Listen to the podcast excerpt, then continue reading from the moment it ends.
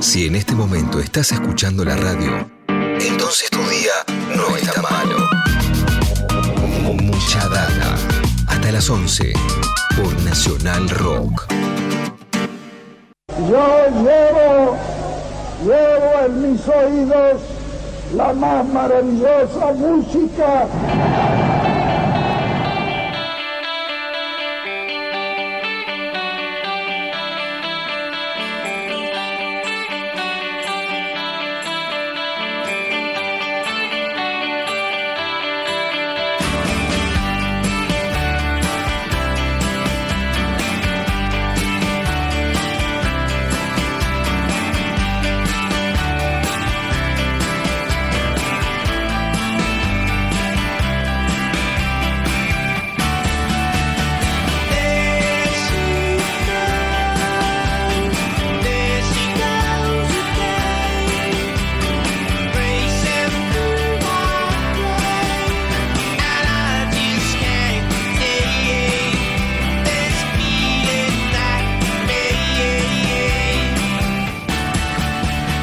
Bien, con esta canción lindísima, lindísima de, de Las nos metemos en la historia que nos propone hoy Leo Acevedo, debut y despedida de un montón de bandas. En este caso, qué lástima esta, ¿no? Qué lástima de Sí. Las.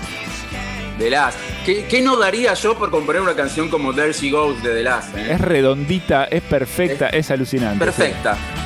Perfecta. Una canción perfecta y además con un sonido atemporal. Puede ser una canción compuesta ayer o una canción compuesta en, en mediados de los 60 y sin embargo es una canción que fue publicada en el año 1990 en el único disco de The Last, una banda de Liverpool. Ya comentamos alguna vez acá que debe ser difícil ser una banda de Liverpool porque todo el mundo te compara con Echo and the Bunnymen todo el Sí. tiempo. O con The Este, Sutons. con, con The Sutons también, o, o de Ga- Gary and the Pacemakers. Claro. Este, esta, es la banda de, esta es la banda de Lee Mavers, un chabón que no estaba del todo en sus caballos, le faltaban algunos caramelos aparentemente. Este, en realidad estaba muy enganchado con este, algunos hábitos no del todo saludables y eso este, hizo un poco de mella en su salud mental. El tipo este, se había obsesionado durante la grabación de, de este único disco de The Last y este, hacía tomas y tomas y tomas de las mismas canciones, de las mismas canciones, y se negaba a entregar el, disco terminado al sello. Cuando el sello le, reclamaba el, disco que, estaban grabando, por el cual habían firmado un contrato, el tipo este, le decía todavía no está, todavía no está. Pidió, por ejemplo, entre las exigencias que, pidió al, al sello, pidió una consola de los años 60, porque él quería lograr un sonido este, de los años 60. Bueno, le consiguieron la consola de los años 60, se la llevaron al estudio donde estaban grabando, y un día llegó al estudio y vio que el, personal de limpieza del estudio la había limpiado, la había dejado impoluta, y el tipo se enojó porque él quería que tuviera el polvo de los años 60. Este, estaba completamente pirado Lee Mavers, eso hay que decirlo. Este, finalmente la discográfica este, se hace de las cintas, en un momento pierde la paciencia y este, aprovechan que Lee Mavers, no sé, se fue, se fue a la casa y van al estudio, agarran las cintas, la, Ah, la secuestran. La secuestran, secuestran. Leo. prácticamente se la secuestran porque este, él no se entera, digamos, de, de que, de que la gente de la discográfica había, había ido a buscar las cintas, se las secuestran, está bien, bien usada la palabra, terminan de producirlas, terminan de masterizarlas, publican el disco sin, digamos, sin avisarle a, a Lee Mavers, este, y este, cuando el disco sale, Lee Mavers eh, se enoja muchísimo. De todas maneras, hacen un par de si, si fechas. se eno- pará, si se enojó porque le limpiaron la consola, imagínate que le saquen un disco, ¿no? El tipo dijo, es el peor disco que escuché en mi vida, hablando de su propio disco, ¿no? Una cosa terrible. Hicieron un, un par de fechas, hicieron una gira y en una fecha en Manchester el chabón se quedó colgado en el escenario mirando una lámpara que estaba este, colgando justamente en el centro del local. Porque estaba convencido, nadie le podía sacar de la cabeza que en esa lámpara había micrófonos que había instalado la discográfica para sacar un disco en vivo otra vez sin su consentimiento. Es tremendo. A ese punto llegaba sí. la paranoia de, de Lee Mavers. Bueno, en ese recital se baja del escenario y no volvió a tocar nunca más con The Last. Nunca más volvió a tocar con The Last. Este, y empezó, obviamente, la leyenda, que el tipo sigue componiendo, que tiene un montón de canciones compuestas, pero que solo se las muestra a sus amigos. este, que no piensa. Habría que hacerle un golpe comando, ¿no? Habría que hacerle un golpe comando a la casa o donde, donde esté componiendo para. y revisarle los cajones. sí, sí, a ver si tiene algunos cassettes. Este, solo en 2011, solo en 2011 volvió a tocar en, en su Liverpool natal con una banda bajo el nombre de Lee Mavers and the Underpants, Lee Maver y los calzoncillos, digamos Sí. así. Este, y bueno, y, y nunca más volvió a grabar ningún disco, nunca más este, tuvo contacto con ninguna discográfica, nunca más volvió a, mostrar, a publicar canciones. Este, insisto, solo algunos dicen que solo se las muestra a sus amigos, pero también es cierto que este, con este comportamiento de Mavers quizás ni siquiera tenga amigos.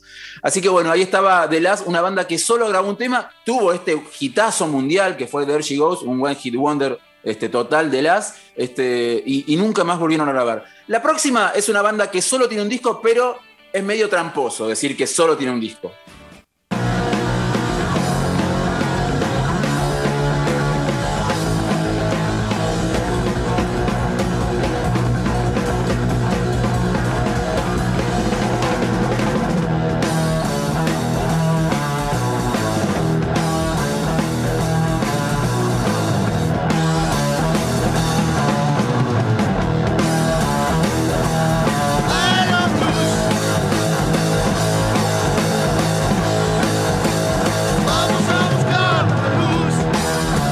Vamos a buscar la luz, Acevedo.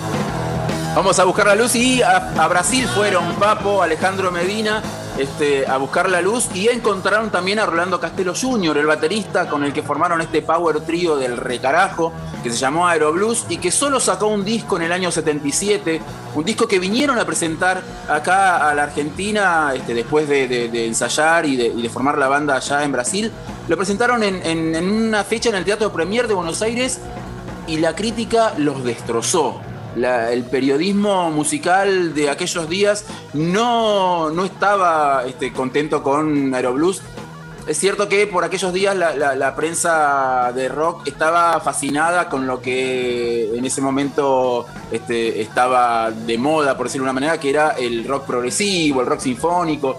Y este, muy poco de, punk o, de, de- bandas de hard rock este, tenían difusión o, tení- o se, tomaba en serio en ese momento para la gente que hacía revistas o publicaciones sobre rock en la Argentina. Así que eh, Aeroblues fue muy, muy maltratado por la crítica. Este, muy, el, el disco fue, fue muy este, vapuleado por, por quienes este, se encargaban de reseñar la- los lanzamientos de- del rock argentino de la época. Y la banda hizo muy pocas fechas. Además, 1977, plena dictadura cívico-militar, Rolando Castelo Jr. Este, volvió a Brasil y no quiso volver a la Argentina. Él estuvo hace poco en, en Argentina cuando en el año 2010 este, hubo un regreso de Aeroblues, ya sin Papo, obviamente, este, con Alejandro Medina este, ar- organizando este, este tributo, este homenaje a la banda en el Teatro de Flores. Fue que hicieron un, un par de, de fechas con Chizo de la Renga ocupando el lugar de Papo y con el mismo. Rolando, el mismo Rolando Castelo Jr. en la batería, venido especialmente desde Brasil.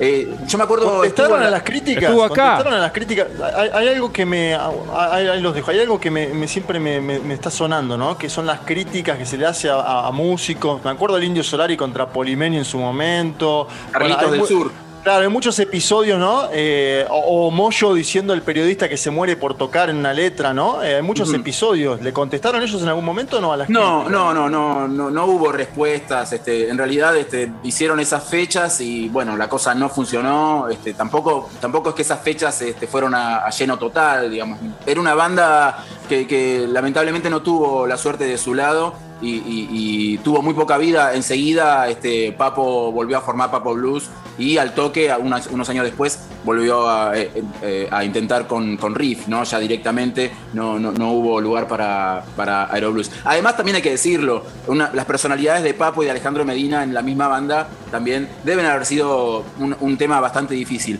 Este disco de Aeroblues, editado en, en 1977, se está agotado y descatalogado. Estuvo descatalogado durante muchos años. En el 93 se reeditó como CD y se agotó nuevamente. Y en el 2006 este, lo, reeditaron en formato Digipack también y también se agotó. Y en el 2014 fue reeditado, pero no aquí, sino por un sello mexicano que se llama HRC Records. Así que aquellos que quieran este, hacerse de una copia de este disco de Aeroblues van a tener que conseguirse un, amigo que viaje a México o pedirlo que se lo envíen desde allá. Para cerrar esta columna de artistas con un solo disco, bandas con un solo disco, quiero darme el gusto de, pasar una canción de una banda que se llama Family, un dúo español formado por Javier Aramburu. Javier Aramburu es un diseñador gráfico y un ilustrador muy conocido en España, es, vasco.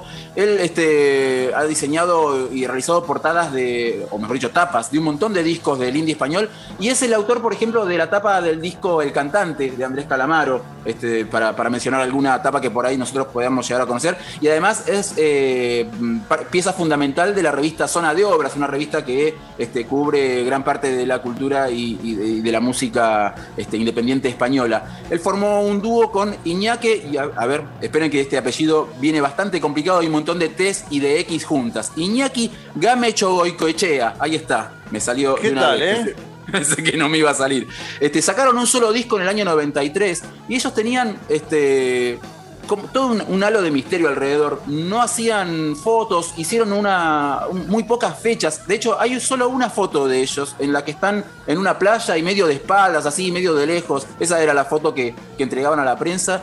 Hicieron, insisto, muy pocas fechas y solo grabaron este disco que se llama Un soplo al corazón, un disco publicado en el año 93, este, y que después tuvo varios homenajes por parte de varios artistas del indie español, pero ellos no volvieron a tocar nunca más. Hay algo, hay, es parte de un movimiento que, que, era, ¿cómo se llama? Sonido Donosti, ¿no? Que eran todas bandas de, ahí de San Sebastián.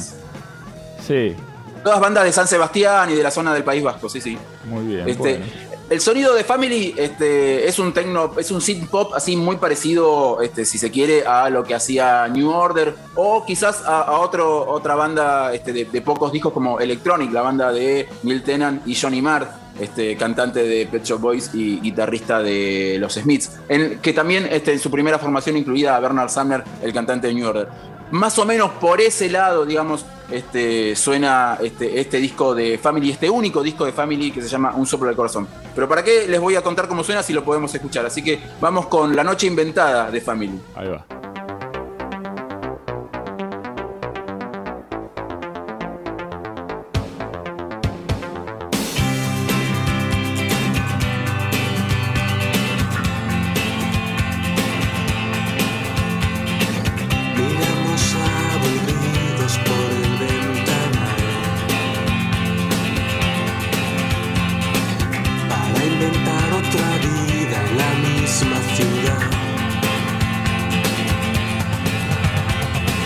Dibújame una noche llena de cohetes naranjas.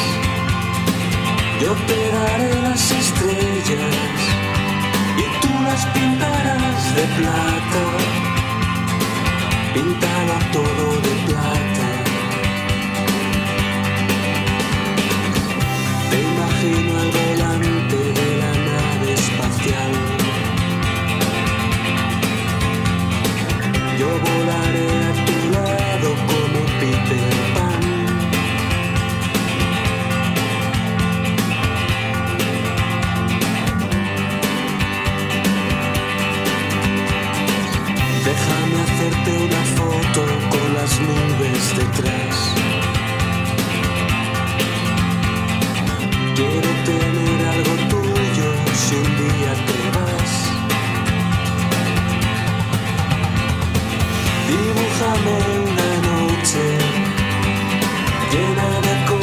naranjas, yo te daré las estrellas y tú las pintarás de plata, pintado todo de plata.